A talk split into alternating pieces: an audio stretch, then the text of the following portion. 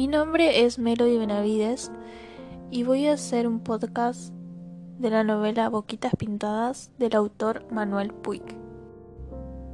Dentro de esta historia había un gran desencuentro amoroso, ya que los personajes principales de Juan Carlos, Nene y Mabel estaban como en un triángulo amoroso, ya que Juan Carlos salía con ellas dos a la vez.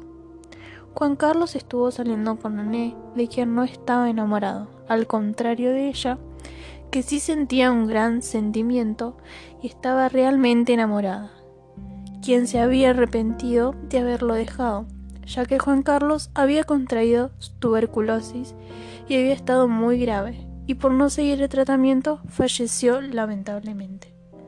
Mabel, quien también salía con él, lo dejó porque su padre no quería que esté con alguien quien tenía tuberculosis. Entonces Juan Carlos comenzó a quedarse solo poco a poco. Él tenía un compañero donde estaba haciéndose los tratamientos que creía que él era consciente de la enfermedad que tenía, pero en realidad no. Algunas veces no le importaba su enfermedad y otras sí, que era cuando se sentía realmente mal y se descomponía. Nene Después de terminar con Juan Carlos, empezó a salir con quien era su marido, creyendo que podría volver a formar su vida.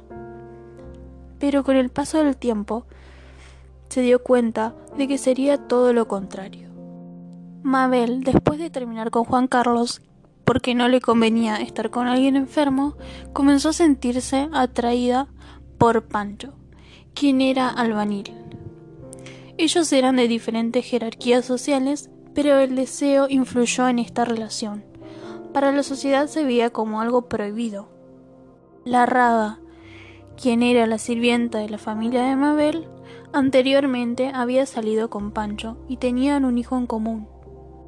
Al volver a Buenos Aires, se entera de esta relación y en un momento de locura e impotencia mata a Pancho de apuñaladas.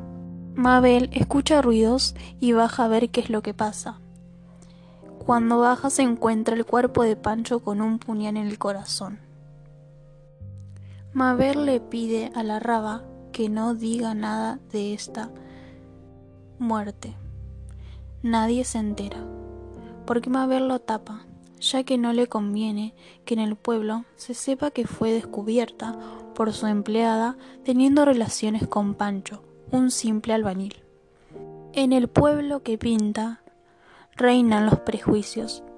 Lo que más importa es cubrir las apariencias. La novela te deja un sabor de nostalgia y tristeza que Manuel Puig puede lograr muy bien.